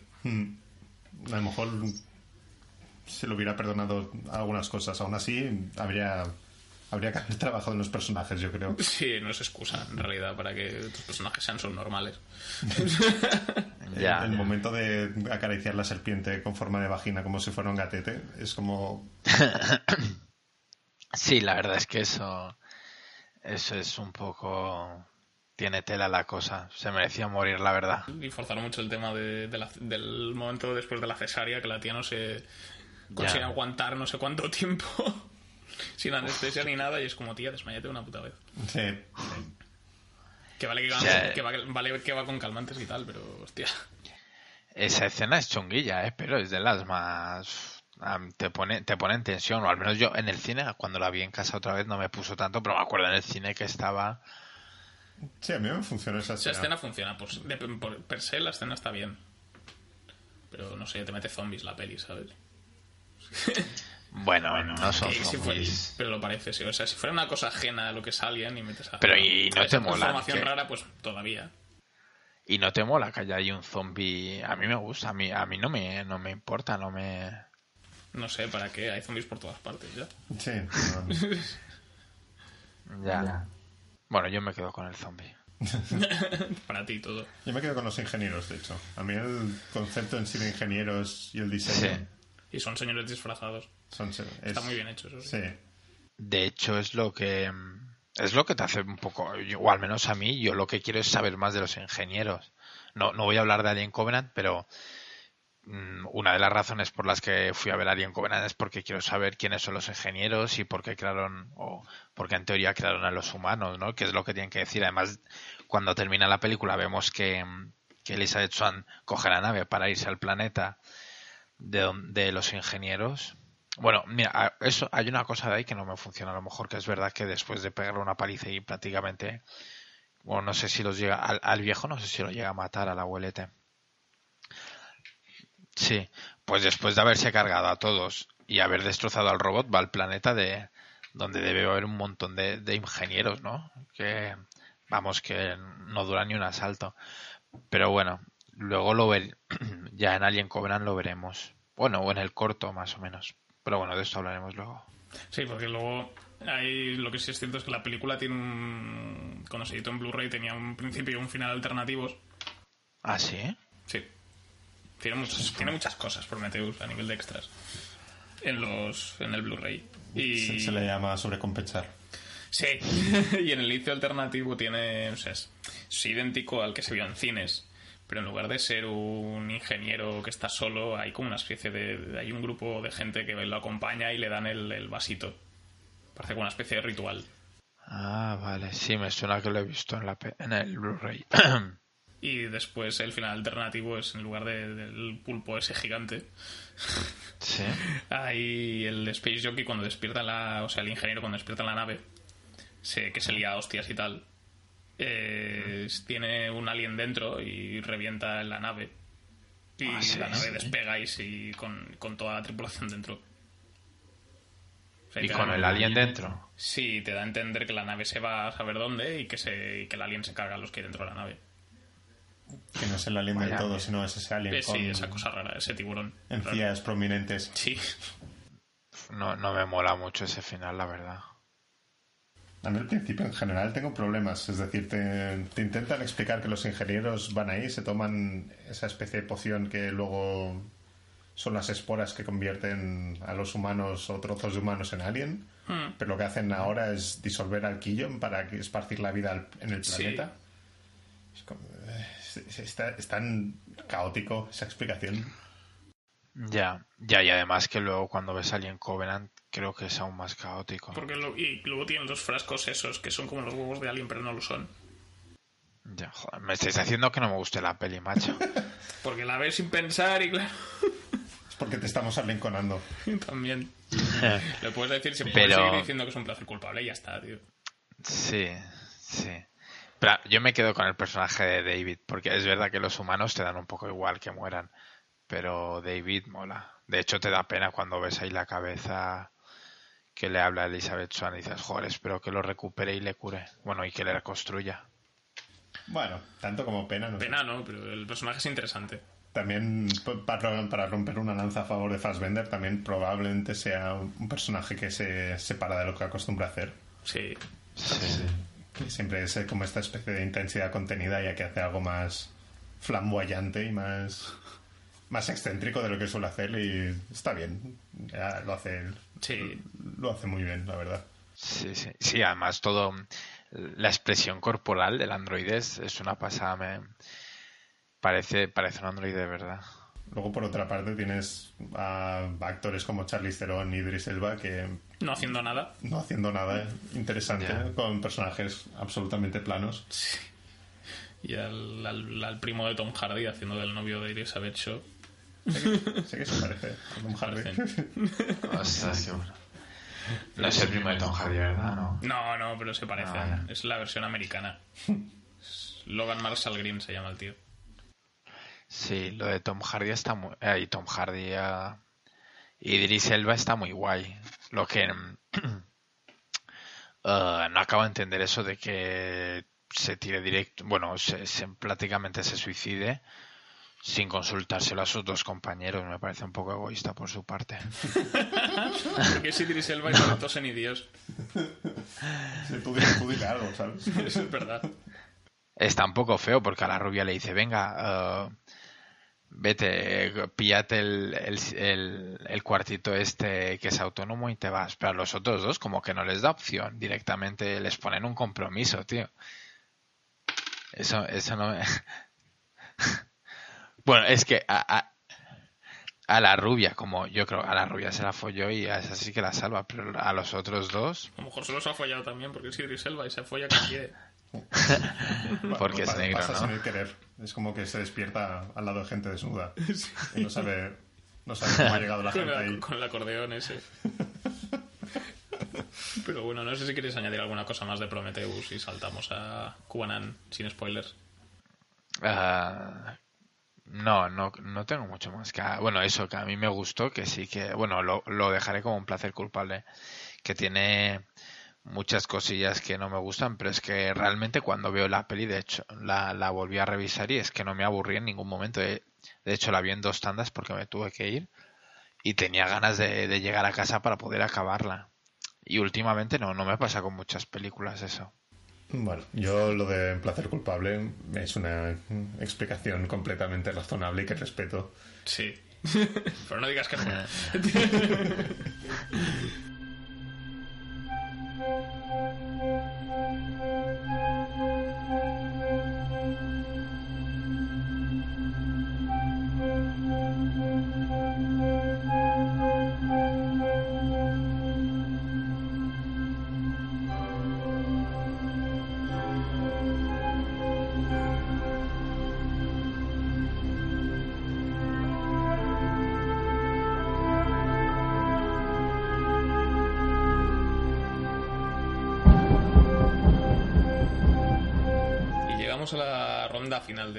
Señales con nuestro comentario y nuestras opiniones sobre Alien Covenant, la nueva película de, de Ridley Scott, señor que ya creo que está un poco hasta los cojones de todo y le da igual. Esa es la impresión que me he llevado yo después de ver la película.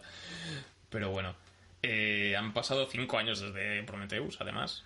Esto es algo a tener en cuenta. Me parece que es por- porque además, si no recuerdo mal, según los, las cifras, Prometheus creo que costó 100, más de 100 millones de dólares y la recaudación mundial creo que no llegó a los 500. Entonces es una secuela así un poco pillada por los pelos. No sabemos qué tal va a ir en taquilla Alien Covenant. Pero es curioso que al principio Ridley Scott dijo que iba a hacer cinco secuelas y ahora dice que igual solo hace una o dos. y ha reconocido hace poco que no saben qué están haciendo con la saga, lo cual es interesante. Lo cual tampoco, tampoco hacía falta que lo dijera, ¿no? En mi opinión, es Era, como... era un poco obvio. Pero bueno. Pero Dani, si quieres explicar un poco al público cuál es la sinopsis oficial de Alien Covenant, de qué va, qué pasa, Sí. quién se muere, quién no se muere, eso no hace falta, eso lo diremos después. Pero Eh, pues Covenant es una nave de colonización en curso a un planeta. Eh, tienen a una tripulación de oficiales y a unos 2.000 colonos en suspensión, más otros cuantos embriones. Pero una tormenta solar eh, eh, como que estropea la nave o altera el funcionamiento de la nave, lo cual despierta a los oficiales. Y mientras están despiertos reciben una se- señal de auxilio. Y dicha señal de auxilio proviene de un planeta que parece habitable y que está mucho más cerca de su planeta destino. Entonces cuando llegan ahí eh, viene la oscuridad. Y Pasan cosas. Pasan cosas.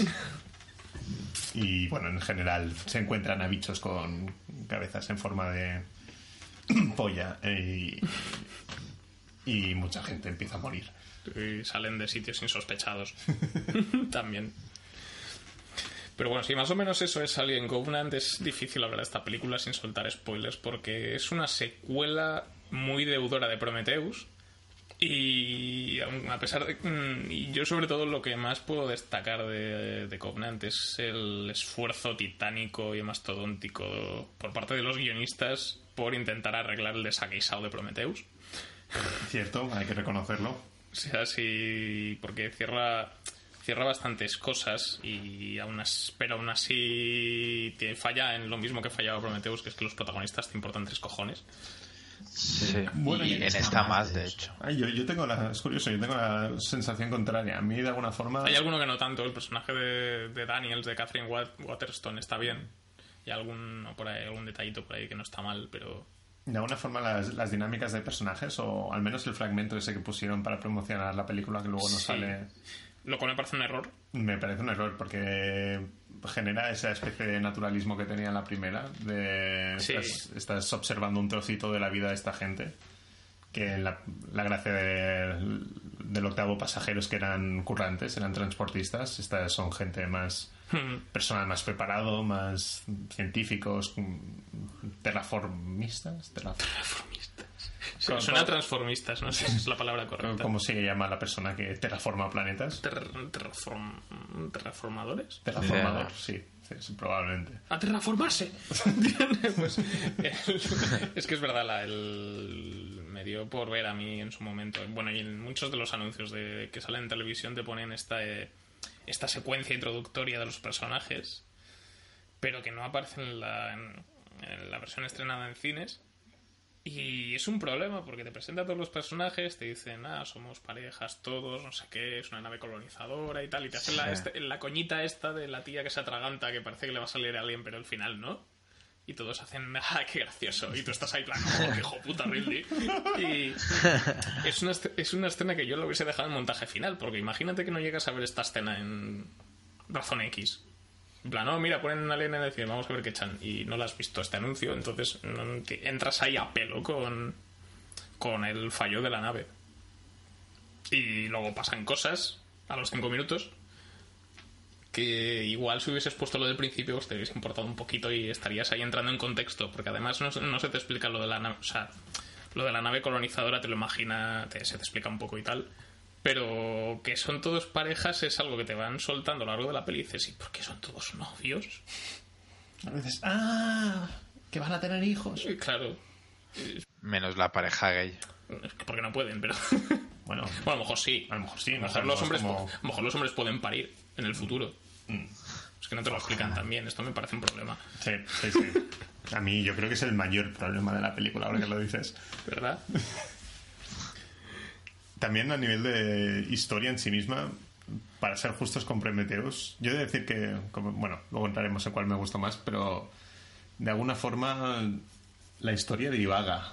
Eh, no, no tiene un foco claro de cuál es la Sí. progresión una vez llegan al planeta. Yo creo que el primer acto me, me funciona bastante, no tengo mucho que decir, salvo que es un poco largo. Pero una vez llegan al planeta, la historia se empieza a, a desmoronar un poco, en mi opinión. Sí, curiosamente el ritmo, por el contrario, mejora. Sí, O sea, lo cual es un poco extraño, pero bueno, sí, lo que el- lo que se ve bastante claro yo creo es que Ridley Scott que tiene dos películas y él quería hacer una, que es la, todas las secuencias en las que salen todo el tema de la creación, el origen y todo este rollo que también se veía un poco en Prometheus y aquí creo que se nota más. Y luego tienes el slasher. O sea, lo que los productores creen que es lo interesante de Alien. Y que de hecho yo creo que es lo peor el, el rollo slasher de... Bueno, no podemos hacer spoilers de cómo el alien va matando a... Bueno, hay- no, no siempre, pero hay un par de escenas que dices, ostras, tío. Esto es como de Viernes 13, ¿no? Sí, tal cual. de secuencias así. Tal cual, sí. Y eso chirría un poco. o al menos en Prometheus, que para mi gusto se hizo mucho mejor. Y yo decir que mm, veo artículos y leo artículos que mencionan que Covenant es como una especie de regreso glorioso a, a la saga Alien y, y no lo entiendo. No entiendo. Creo que no les gustaba Alien. Sí, bueno, de, de la primera no, no, no hay nada que coincida. La, que, bueno, hace tiempo que no veo la Alien, la original, pero vamos, creo que es todo lo contrario a un slasher. Ges- Gestiona el suspense Hmm, de una forma magistral y de una forma como muy consciente y muy específica. Y ya que han pasado en Covenant creo que han pasado directamente de intentar generar tensión a través del estilo Alien clásico. Porque la gracia de los slasher es cuanto más gente muera mejor y de la forma más vistosa. Y la gracia de Alien y del, del cine de terror en este rollo, de este rollo es el que no los maten, por favor, Ya. Bueno, el problema es que aquí te da igual. Estos personajes sí que me interesan menos que los de Prometheus. Pero bueno, si nos metemos, yo creo que en Alien Covenant lo que se hace bastante mejor en que en Prometheus es el rollo filosófico. Desde la, prim- el primer, la primera escena con David, que creo que es, me encanta. Es que prácticamente funciona como si coges ese pequeño corte y lo pones independiente a la película, como si fuera un corto, ya te funciona. Am, todo el, rollo este filosófico me funciona muchísimo. Tampoco quiero empezar a hacer spoiler aún.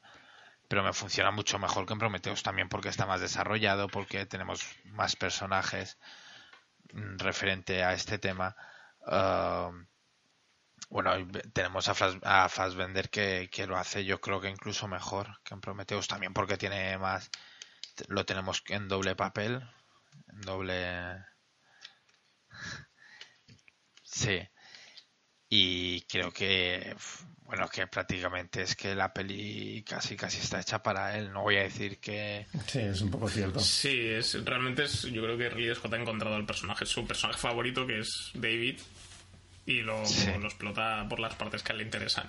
O sea, Además me hace gracia porque de alguna forma la, la película habla sobre el ego del creador dispuesto a, a llevar su pequeño monstruo hasta donde él quiere a costa de lo que sea, lo cual recuerda de alguna forma la relación que tiene Ridley Scott con la saga Alien. sí. es como yo la creé, yo la destruiré. No la creo, la creo Dan O'Bannon, pero bueno, ya me entendéis. Y, y- y os la, y os la voy a meter por el esófago a todos hasta que os haga por el pecho. Qué bueno, sí. Sí, yo creo que podemos entrar ya a la zona spoiler. Sí, ¿no? sí, no. Yo poco más que añadir de, de Alien Covenant, más que es eso. Es una película bastante irregular que creo que se queda en una cinta mediocre a grandes rasgos. Tiene cosas interesantes y cosas rescatables y a mí lo, lo que es el clímax final me, me parece bastante potente. Aunque luego sé, el tercer acto es un puto desastre. Pero bueno, tiene cosas bastante, bastante regulares y algunas cosas rescatables. Pero bueno, para completistas. Pero si no la veis tampoco os va a pasar nada. No.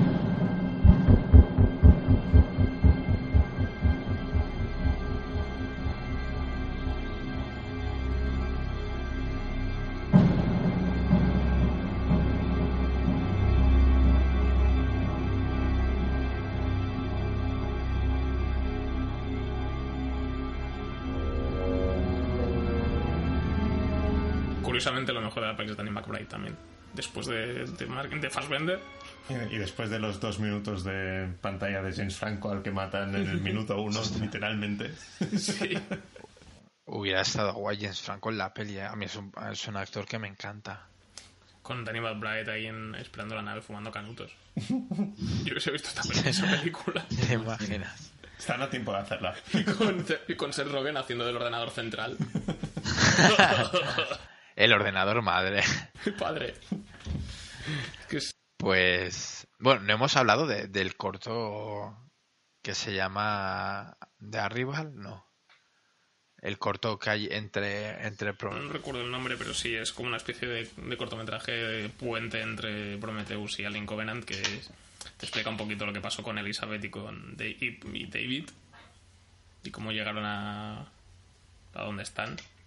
Sí. Aunque yo después de verlo me quedo un poco igual. Sí, no, no te enseña demasiado. Sí. Yo, yo es que no sé si lo que vi fue el corto en sí mismo o una especie de tráiler del corto. Si duraba tres minutos y medio era el corto. Ah, pues sí, sé que lo he visto. Sí. Sí, no, no te enseña. De hecho, la escena más importante del corto ya te la meten en la película. Mm. Y de hecho, lo, bueno, lo, lo que estábamos diciendo antes, ¿no?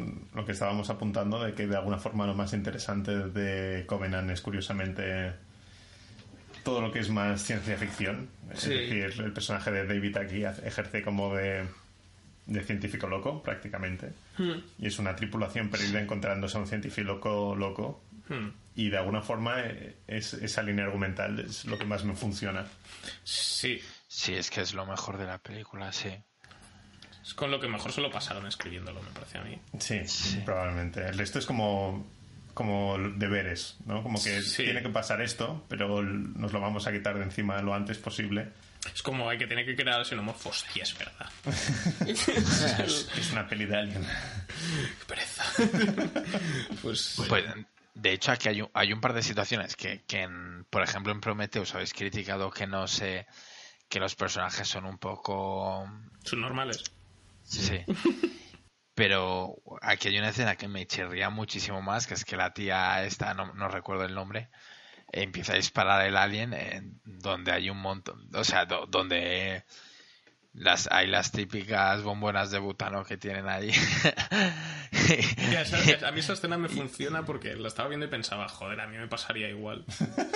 porque yo veo un bicho blanco saliendo de la espalda de alguien, me cago vivo y empiezo a disparar a lo loco. Sí, sí, estoy de acuerdo. A mí no, o sea, es una tía que en teoría es inteligente, no se puede poner a disparar ahí. Una cosa es ser inteligente y otra es saber reaccionar ante el peligro, tío. Ya, pero yo, por ejemplo, saldría de la nave e intentaría matarlo fuera. ¿Seguro? No. Desde luego no dispararía, no dispararía a un sitio que, que sé que probablemente va, a- va a hacer explotar toda la nave y muera yo. Eh, Es que no han visto películas esta gente. ¿No sabes que no puedes disparar eso? A lo mejor en el futuro ya no existen las películas, se destruye todo. Yo, yo he de decir que a nivel de cosas que me chirrían, a lo mejor estoy un poco obsesionado con esto, pero se encuentran con un planeta con vida. Sí. En dicha vida es, Esto como- es trigo. Es eh, extrañamente sospechosa parecida a la vida de la Tierra.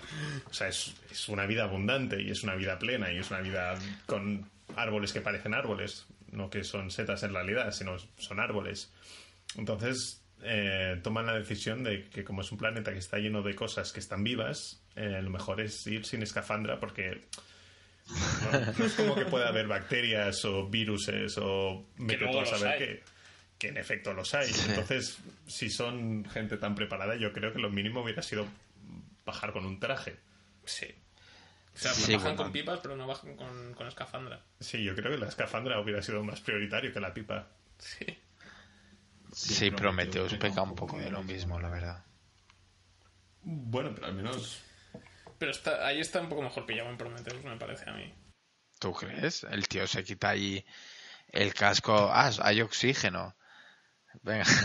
O sea, en la nave hay oxígeno, pero vienen de un sitio en el que no podían respirar, no sé. Yo, yo no me lo habría quitado, la verdad. Bueno, y también lo que se dice bastante también es que, que- que es verdad que en Alien Covenant eh, ven todo esto y no flipan, ¿sabes?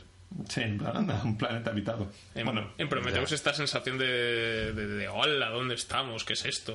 Era, eso sí que existía un poco aquí, es como, bah, árboles, Sí. ser un planeta deshabitado. Eh, que nos hemos encontrado por casualidad. bah, un tío con capucha. Eh. Y yo, yo tengo la sensación esta de que hay muchas escenas que no deberían estar en esta película, pero que agradezco que estén en esta película. Tipo Desarrolla. Eh, lecciones de flauta con Fassbender y Fassbender. Fassbender, Fassbender, parece una, Pero tiene- una firma de abogados.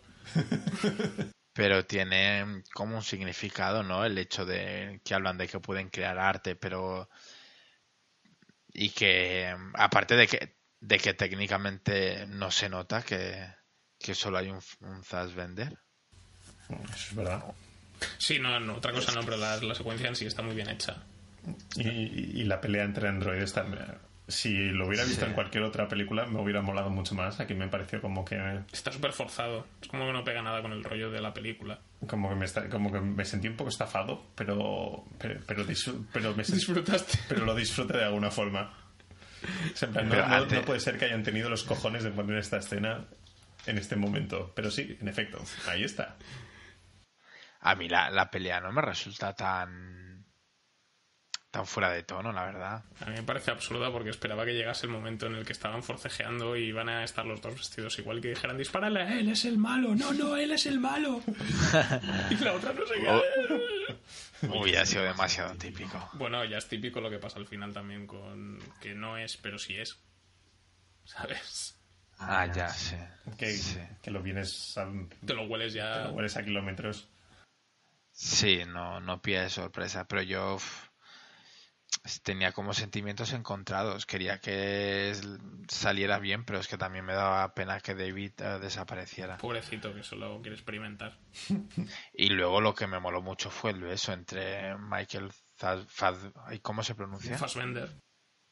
Fassbender y, y Michael Fassbender. Sí, yo creo que todo el público femenino. A mí la idea me gustó, pero también me Homosexual. muy fuera de lugar. Sí, exacto, pareció, dije, ostras, no puede ser, es como muy, uf, pero yo qué sé, es como demasiado... Gay. No, es, es, es como es, es tan fuera de lugar que mola, ¿no? No es como, a ver, yo también, si tuviese un clon de mí mismo, seguramente también me besaría en la boca, ¿no? Para saber qué tal lo hago, pero creo que no lo hace por nos- eso. Nos masturbaríamos el uno al otro, eso es lo primero que pensé, ¿no? Yo, yo luego le diría "Meh". Te falta práctica. Pero... Y hablando de, de cosas sexuales, eh, polvo en la ducha, más que hablábamos antes de Viernes Sí. 13. Sí, Hablamos de esta muerte concretamente, ¿verdad? sí, verdad. Sí, me sobró un... No es que me sobrara, pero dije, "Uf, no sé, muy manido, ¿no? Bueno, además me encanta el- la pedazo ducha con Ya ves. 8 litros al segundo, que, que se la- es en plan, porque en el espacio nos sobra el agua, entonces nos podemos dar estas duchas espectaculares mientras follamos, Es verdad, después de que... A lo mejor la han sacado del trigo. o algo. Sí, porque explican de dónde sale ese trigo. Ah, no. no lo hacen. No, no lo hacen. No, es verdad, es que de hecho, eso dicen, vaya, parece que alguien ha plantado trigo aquí, pero es exacto, no, no lo acaban de explicar, ¿no? Supongo que lo plantaría lo plantaría Fassbender porque se aburría, pero Pero no tiene demasiado sentido. No. pues luego tenemos el, otra escena importante que es cuando te meten los flashbacks de, de David. Cuando llega al planeta, este, a este que es el planeta natal de los ingenieros, que realmente tampoco te explican nada de ellos. No. Es como Ya. si se los ventiló este hijo puta porque le dio la gana. De hecho, eh, una de las cosas que, que me fijé es que el los ingenieros que son del pueblo, ¿no? La, lo que vendría a ser el, el proletariado, son como son como más pequeñitos, ¿no? O sea, lo- los ingenieros de la nave están todo cuadrados, son como perfectos. Y los del pueblo son, algunos son bajitos, otros más, más altos, pero no son, no tienen esa perfección. Por eso, A algunos parecen humanos normales, solamente que les han dado un puñetazo a la ¿verdad? nariz. Exacto. De hecho, yo creo.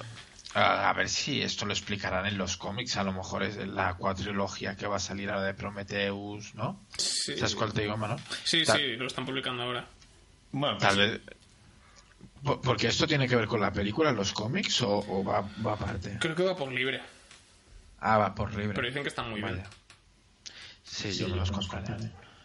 de, de todas formas se intuye un poco, ¿no? De que a lo mejor, ya que son ingenieros genéticos, tienen algún sistema de casta genética como Sí. los, los Sí. kryptonianos de hombre de acero. Sí, puede ser. Además que Sí, habrá, un- habrá unos alfas y otro. Porque además tal, esto lo escuché, no me acuerdo dónde, pero sí que parece que, que el planeta natal este de los ingenieros parece que solo tiene la plaza del pueblo y ya está.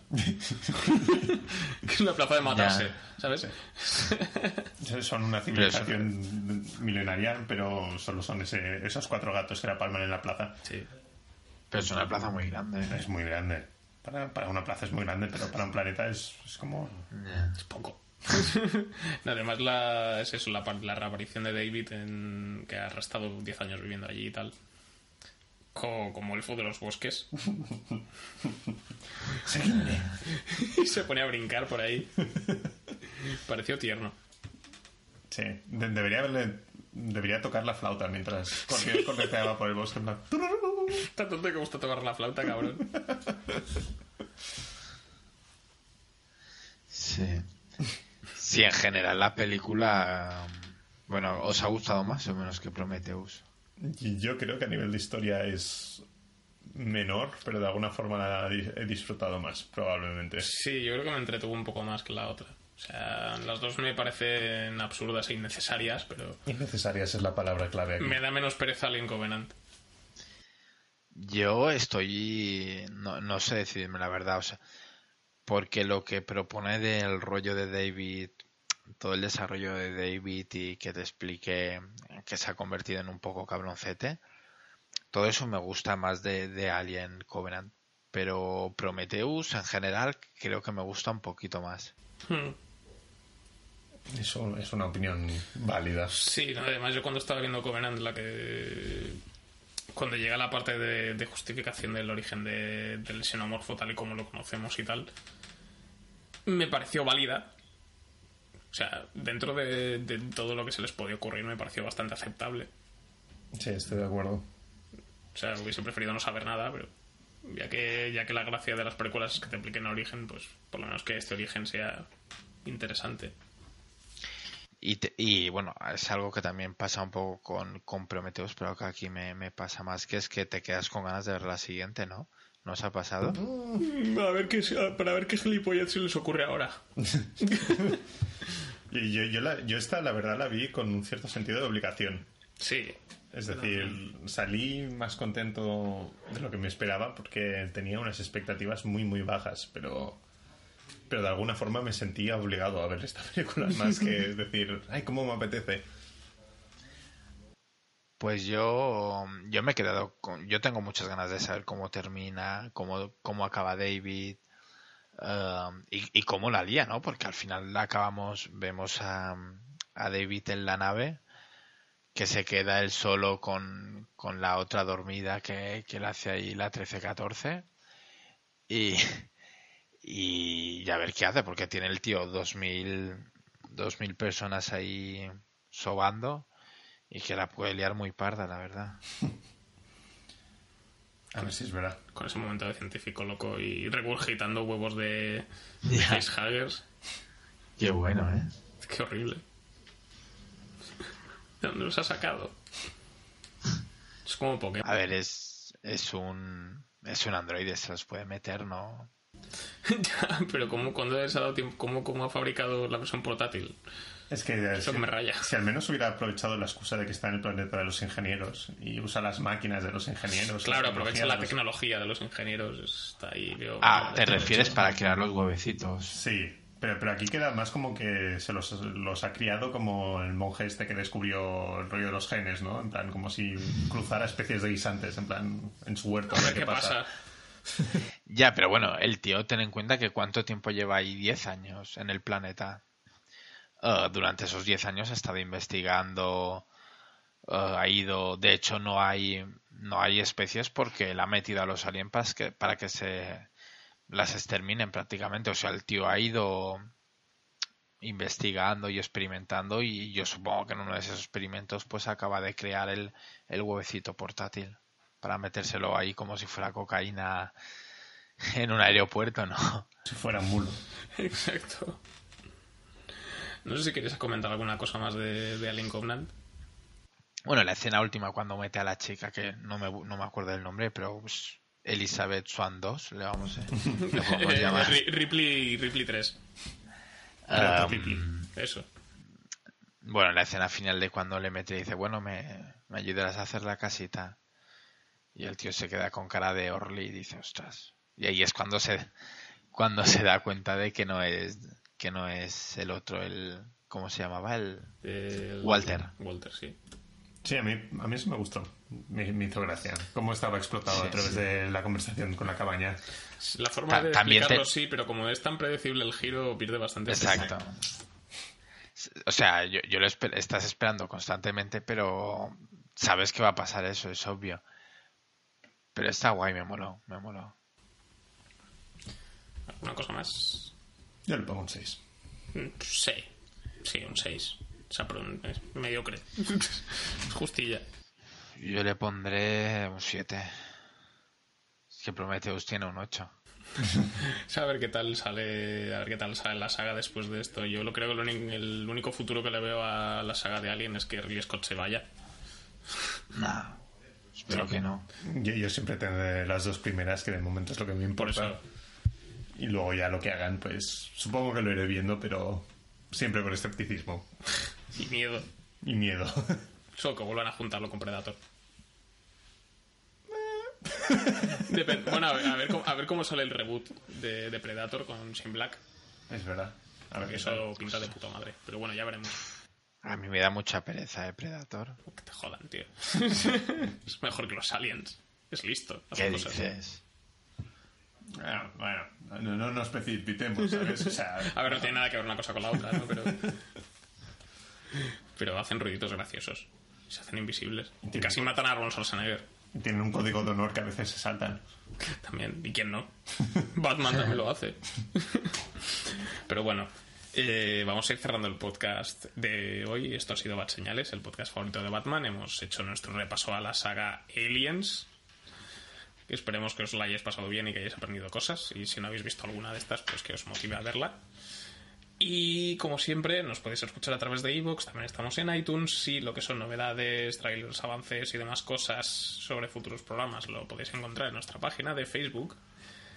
Y para el próximo programa seguramente retomemos la, programación habitual de estrenos y demás porque se van, van saliendo cosillas con cuentagotas interesantes, así que bueno, estar al tanto y os iremos avisando. Así que nada, esto ha sido Bad Señales, nos vemos la próxima semana. Adiós.